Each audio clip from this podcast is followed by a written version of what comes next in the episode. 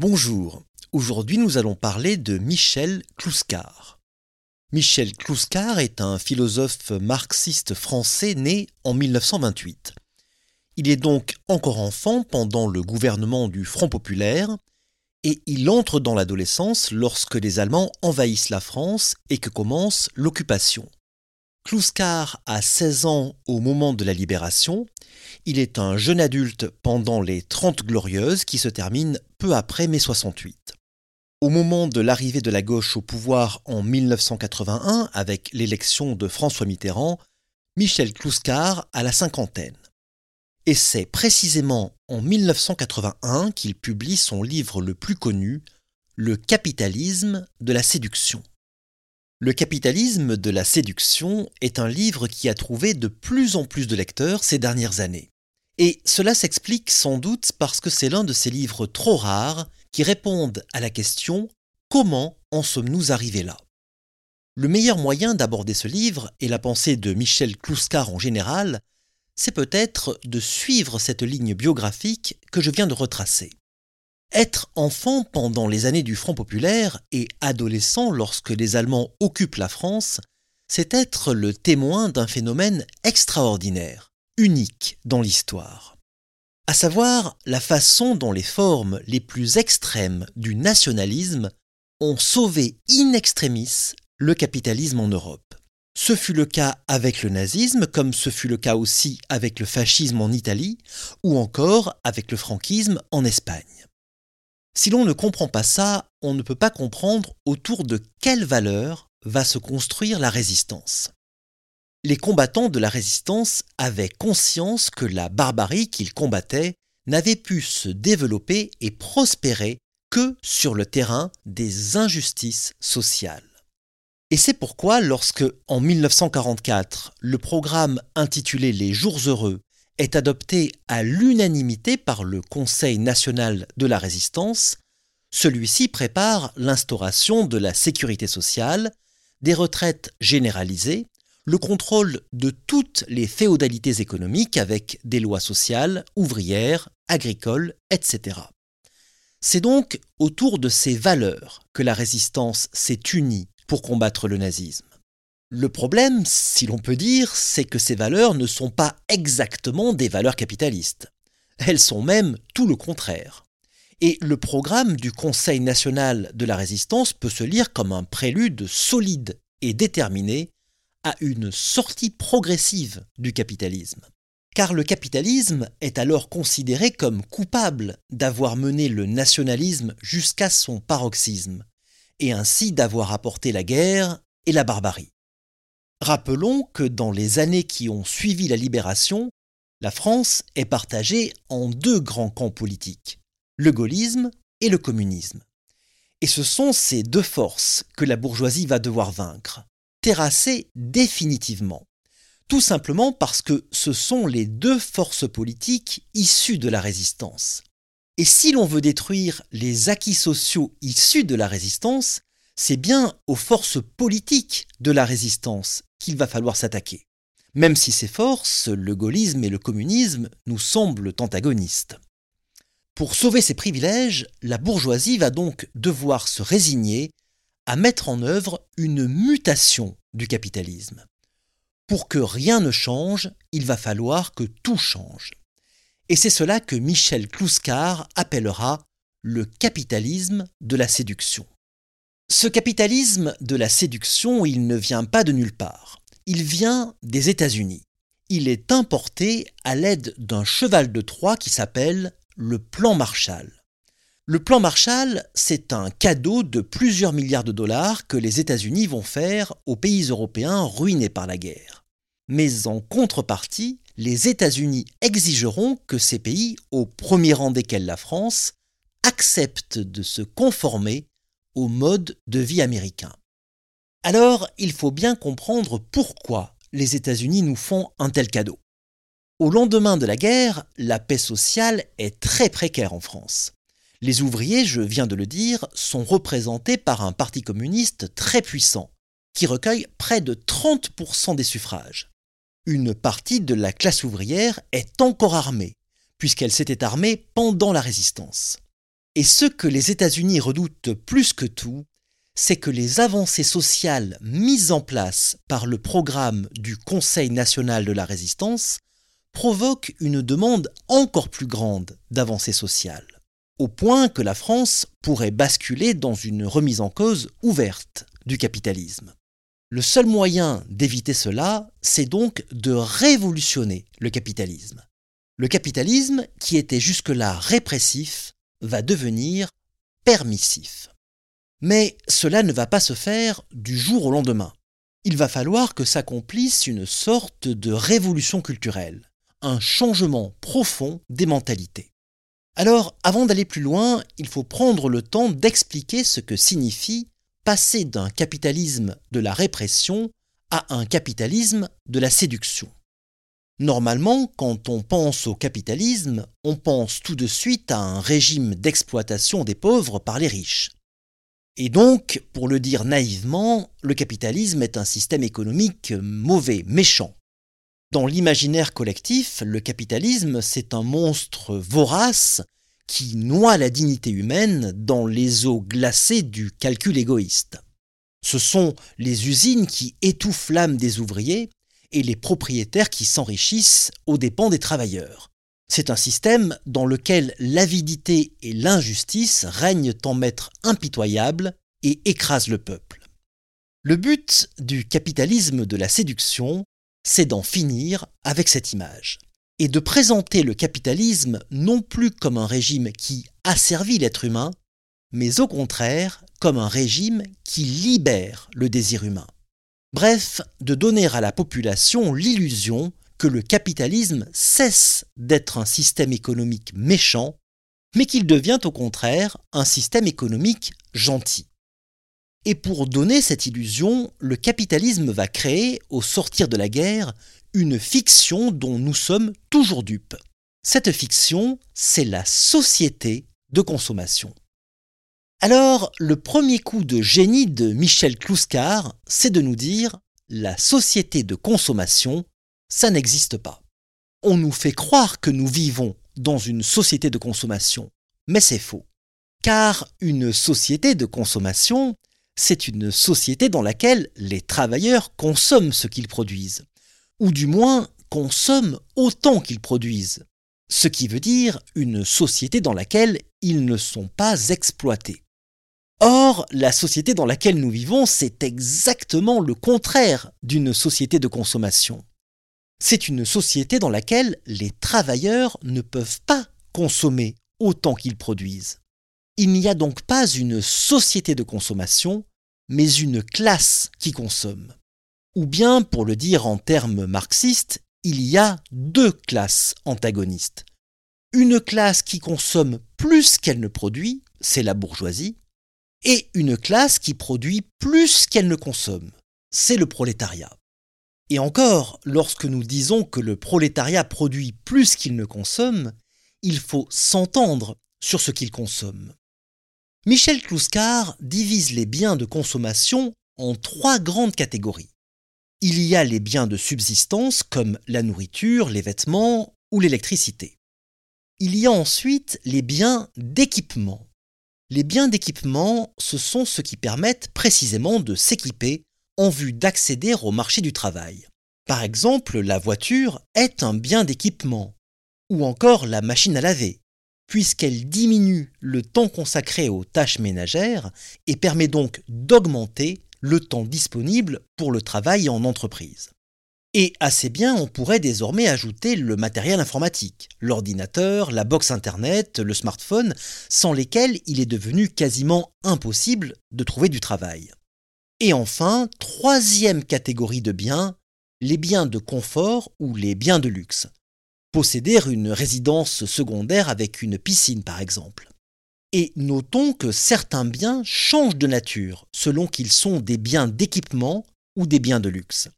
Par exemple, posséder une voiture pour se rendre au travail, ce n'est pas la même chose que posséder une Porsche. Et pourtant, dans les deux cas, il s'agit toujours d'une voiture. Ou encore, posséder des vêtements de mode, cela n'a rien à voir avec le fait de posséder des vêtements simplement pour se vêtir. Or, ce que le prolétariat consomme avant tout, ce sont des biens de subsistance et d'équipement, alors que les biens de confort ou les biens de luxe sont réservés à la bourgeoisie. Et pourtant, ces biens de luxe auxquels le prolétariat n'a pas accès sont tout de même fabriqués par le prolétariat. Ce sont des ouvriers qui fabriquent les voitures de luxe, les vêtements de mode, qui construisent les résidences secondaires, qui creusent les piscines. Prenons un exemple très simple, très actuel et qui va parler à beaucoup de monde. Les vacances. Aujourd'hui, près de la moitié des Français n'ont pas les moyens de partir en vacances. Il suffit de dire ça pour voir à quel point l'expression de société de consommation est obscène.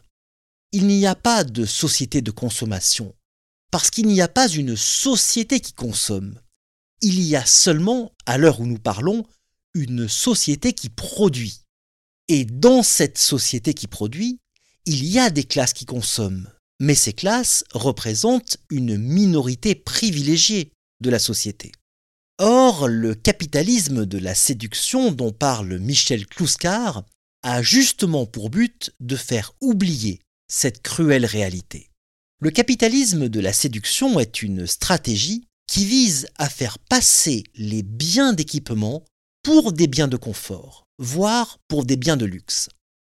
L'exemple sans doute le plus parlant aujourd'hui, c'est celui du smartphone. Impossible de trouver du travail sans smartphone.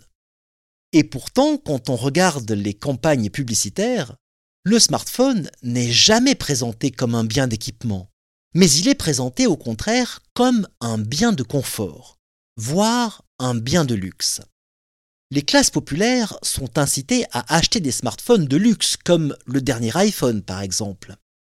Et là, vous voyez très bien venir le problème. Les classes populaires vont s'identifier aux classes possédantes. Elles vont modeler leurs désirs sur les désirs des classes possédantes. Le capitalisme de la séduction, c'est précisément cette opération magique, presque alchimique, qui permet de faire perdre au prolétariat la conscience de sa condition en le faisant s'identifier à ses exploiteurs. Ceux qui produisent plus qu'ils ne consomment vont s'identifier à ceux qui consomment plus qu'ils ne produisent. Mais comment ce tour de magie est-il possible? Ce tour de magie est rendu possible par ce que l'on pourrait appeler une colonisation du désir. Les prolétaires vont être amenés à désirer et à désirer seulement, ce qui permet la perpétuation du système capitaliste. Mais pour comprendre cette colonisation du désir, il faut d'abord analyser, comme le fait Michel Clouscar, la mutation des comportements de la bourgeoisie depuis la libération. Et pour décrire cette mutation, Clouscar va élaborer deux concepts qui vont permettre une nouvelle lecture du comportement de la bourgeoisie. Ces deux concepts, ce sont le frivole et le sérieux. Alors, pour comprendre la différence entre le frivole et le sérieux, il faut d'abord saisir la différence qu'il y a entre le niveau de vie et le genre de vie. Le niveau de vie, c'est ce qui est conditionné par la classe à laquelle vous appartenez.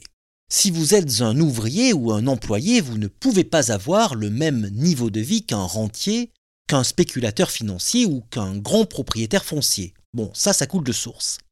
Là où les choses se compliquent un peu, c'est quand on ne parle plus du niveau de vie, mais du genre de vie. Parce que si vous êtes un grand bourgeois, vous aurez certes un niveau de vie élevé, mais ce niveau de vie va vous permettre de choisir aussi un genre de vie. Et à partir de la libération, il y aura principalement deux genres de vie auxquels la bourgeoisie aura accès. Et ces deux genres de vie, ce sont précisément le frivole le sérieux. Le sérieux, c'est la figure du bourgeois à l'ancienne, austère, amoureux de l'ordre, de la sobriété, des valeurs traditionnelles. Le bourgeois à l'ancienne déteste ce que l'on appelle le tape à l'œil, le bling-bling. L'austérité du bourgeois à l'ancienne se manifeste aussi dans ses choix de consommation, il préfère la qualité à la quantité. Il préfère acheter des produits durables et intemporels. Et il est donc assez peu sensible à la mode. Il peut même carrément détester le prêt-à-porter s'il se fait confectionner des vêtements sur mesure par un tailleur. Et son attachement à l'ordre va se traduire également dans ses relations sociales. Il valorisera la courtoisie et le respect des codes sociaux établis, par exemple l'autorité des parents sur les enfants. Souvent, on remarquera aussi dans la bourgeoisie traditionnelle un attachement solide à certaines valeurs religieuses. À tous ces comportements s'oppose le mode de vie frivole, qui symbolise l'émancipation, la destruction des vieilles normes, le passage d'une société répressive à une société transgressive. Transgressive en matière de mœurs, de goût et de comportement. C'est le fameux sex, drugs and rock'n'roll. Mais attention, ce mode de vie frivole est à la base réservé à la bourgeoisie. À la libération, la jeunesse ouvrière n'avait pas accès au mode de vie sex, drugs and rock'n'roll, car c'est un mode de vie qui coûte cher. La frivolité, ce fut d'abord le monopole de la jeunesse bourgeoise. Je me souviens d'une chanson que chantait Jean Ferrat quelques mois avant les événements de mai 68. Je vous lis quelques couplets de cette chanson. On parle de vous sans cesse, de vos opinions, vos voitures, vos maîtresses, vos clubs en renom, vous avez pour vous la presse, la télévision, vous vous dites la jeunesse, pauvre petit con. Fils de bourgeois ordinaire, fils de Dieu sait qui, vous mettez les pieds sur terre, tout vous est acquis. Surtout le droit de vous taire pour parler au nom de la jeunesse ouvrière, pauvre petit con. Vos guitares, vos idoles et vos James Bond, je m'en contrefoutrais comme de Colin Tampon si celui-ci que l'on berne ne prenait pour de bon vos vessies pour des lanternes, pauvre petit con. Celui que l'on berne, bien sûr, ici, c'est le jeune travailleur, le jeune ouvrier qui est ébloui, fasciné par le mode de vie frivole et ludique du jeune bourgeois. Mais écoutez la fin de la chanson. Quand le temps de vos colères, quand vos contorsions ne seront plus qu'éphémères et vieilles illusions, fils de bourgeois ordinaires, pour qui nous savons, vous voterez comme vos pères, pauvres petits cons.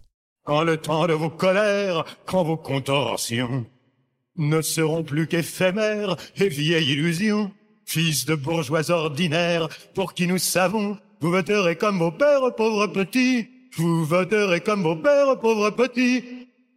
Ce qui est extraordinaire, c'est que Jean Ferrat pouvait faire, à l'époque, un portrait robot saisissant de ce que sera un an plus tard un parfait étudiant 68 arts, un parfait Daniel Cohn-Bendit par exemple. Et vous voyez bien que les libéraux libertaires de mai 68 n'avaient rien de révolutionnaire ils étaient déjà perçus comme réactionnaires avant même d'apparaître sur la scène politique. En supprimant les règles morales de l'ancienne bourgeoisie traditionnelle, la nouvelle bourgeoisie transgressive va se donner le droit de consommer tout et n'importe quoi. Et ce mode de vie frivole va devenir, du même coup, un idéal à atteindre pour la classe prolétarienne. Le désir du prolétaire ne sera plus l'émancipation du mode de production capitaliste, mais l'imitation du mode de vie de la bourgeoisie frivole, qui devient un modèle pour toute la société. Ainsi, la révolte ne s'exprimera plus contre les injustices sociales, mais d'abord comme la revendication du droit à la transgression morale. Prenons l'exemple de la libération sexuelle.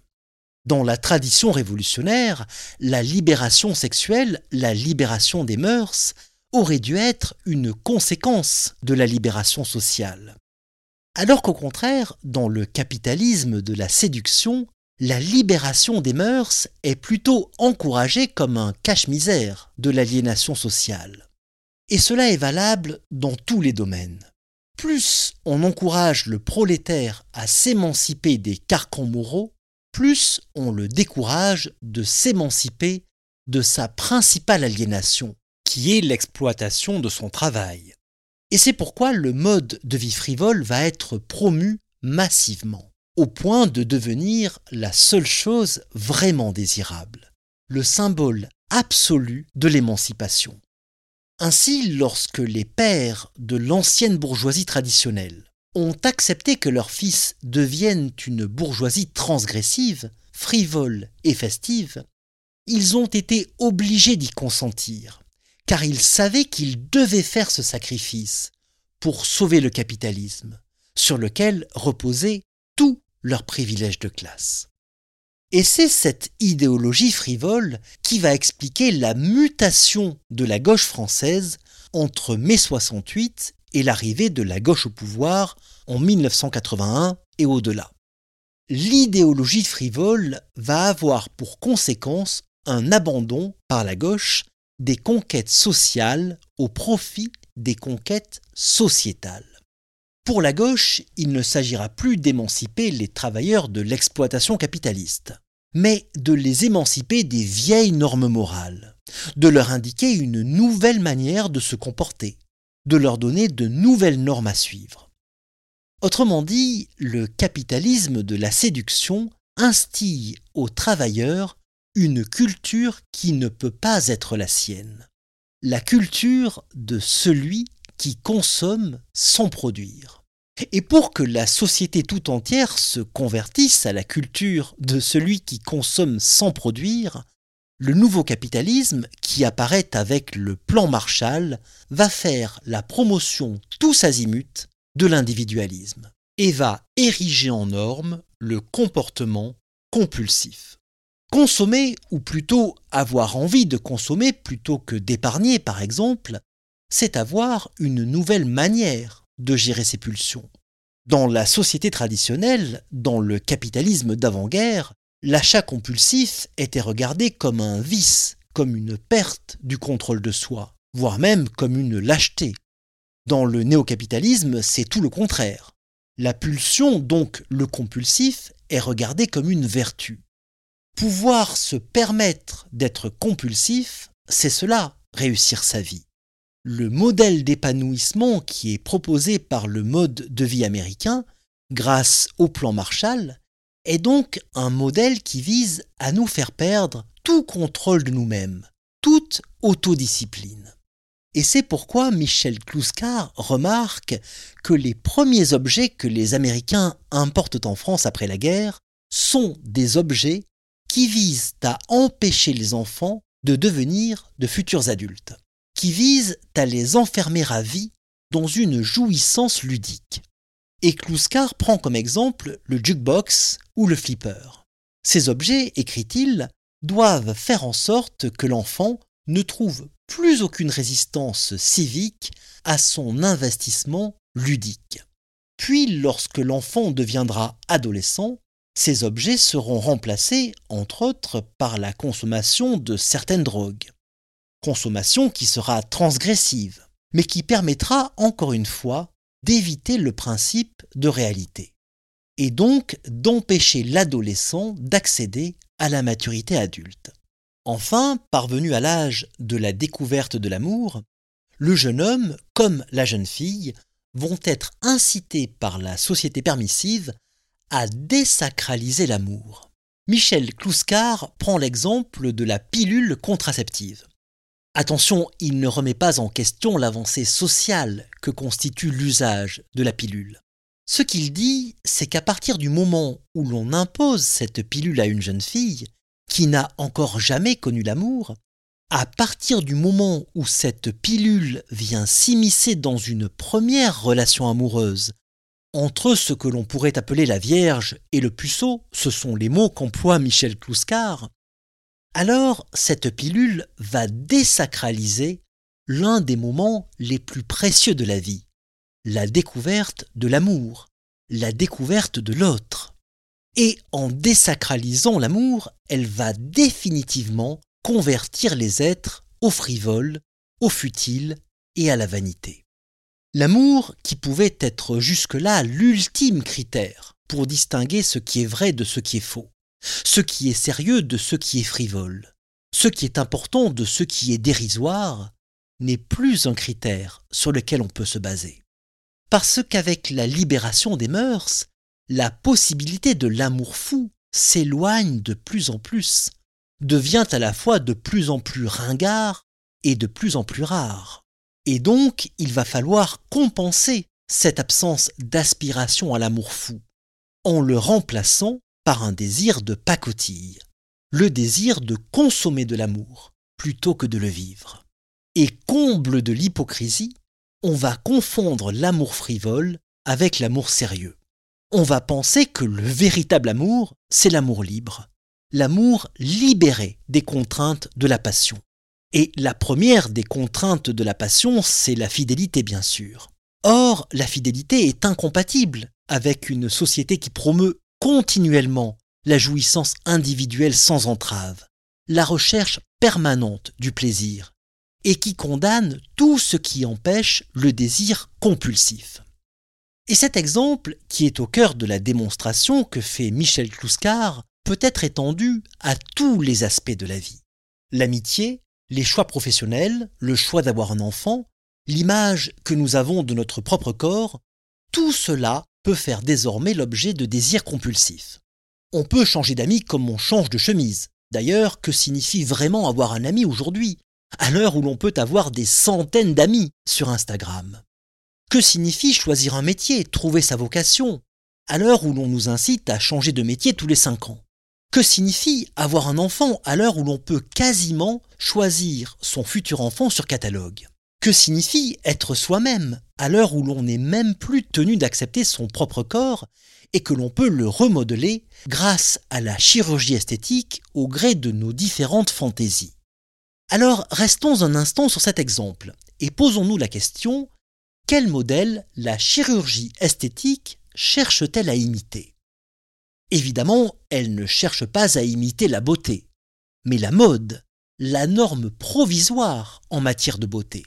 Et il est indéniable que le marché de la pornographie a considérablement influencé la façon dont la chirurgie esthétique remodèle aujourd'hui les corps et les visages.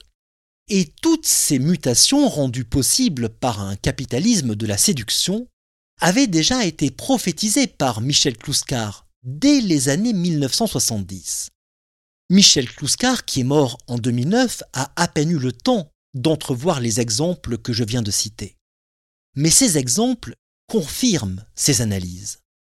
Il n'en demeure pas moins que ce nouveau capitalisme, à la fois libéral et libertaire, repose sur une injonction contradictoire, sur ce que l'on appelle en psychologie le double bind.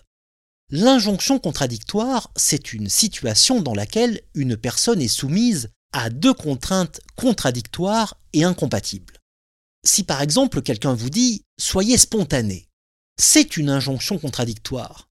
Car être spontané pour obéir à un ordre, c'est impossible. Être spontané, c'est justement quelque chose que l'on fait sans nous le demande. L'injonction contradictoire, cela revient toujours en définitive à dire à quelqu'un ⁇ Je vous interdis de faire ce que je veux que vous fassiez ⁇ Une injonction contradictoire est donc toujours une forme de violence psychologique voire de torture psychologique. Parce que dans une telle situation, quoi que vous fassiez, vous perdez à tous les coups. D'ailleurs, l'injonction contradictoire fait partie des techniques utilisées dans la torture psychologique, notamment dans certains interrogatoires, car elle augmente l'angoisse, la confusion et la vulnérabilité chez les personnes interrogées. Eh bien, le capitalisme de la séduction, c'est exactement une torture par le double bind. Pourquoi? Parce que le capitalisme de la séduction, de la pulsion, le capitalisme libidinal, envoie des injonctions contradictoires en permanence. Il nous dit Tenez-vous tranquille en tant que travailleur. Et il nous dit en même temps Laissez libre cours à toutes vos pulsions en tant que consommateur. Le capitalisme de la séduction est donc répressif avec le producteur et permissif avec le consommateur. Le problème, c'est que nous sommes à la fois producteurs et consommateurs. Des producteurs et des consommateurs que l'on assomme d'injonctions contradictoires. Achetez une voiture, mais cessez de polluer. Vivez avec votre temps, mais n'abusez pas des écrans. Mangez des sucreries, mais évitez de grignoter entre les repas. Et la liste est interminable. Mais l'exemple d'injonction contradictoire la plus banale et peut-être la plus cruelle, c'est celle qui consiste à dire dépensez plus que vous ne gagnez. Vivez à crédit. Cédez à votre pulsion de consommer même si vous n'en avez pas les moyens. Mais attention, un crédit vous engage et doit être remboursé, comme dit la publicité. Et là, vous voyez bien la dialectique dans la pensée de Michel Clouscar. Plus le capitalisme est devenu gentil, entre guillemets, plus il est devenu dangereux et difficile à combattre. Ce n'est pas une contradiction, c'est un constat dialectique. Le capitalisme est fidèle à lui-même, gentil avec le consommateur, cruel avec le producteur. Et il en a toujours été ainsi. Mais en donnant l'illusion au producteur de participer à la consommation plus qu'il ne le croit, le capitalisme est plus hypocrite que jamais. Le capitalisme de la séduction, c'est donc d'abord la séduction du capitalisme. C'est la façon dont le capitalisme cesse de se rendre révoltant pour se rendre séduisant. Séduire, c'est synonyme de tromper, d'abuser, d'envoûter, de corrompre, de piéger. En un mot, séduire, c'est synonyme d'exploiter. Et tout comme dans le double bind, l'injonction contradictoire, où quoi que vous fassiez, vous perdez à tous les coups, dans le capitalisme de la séduction, quoi que vous désiriez, vous perdez à tous les coups. Parole de philosophe.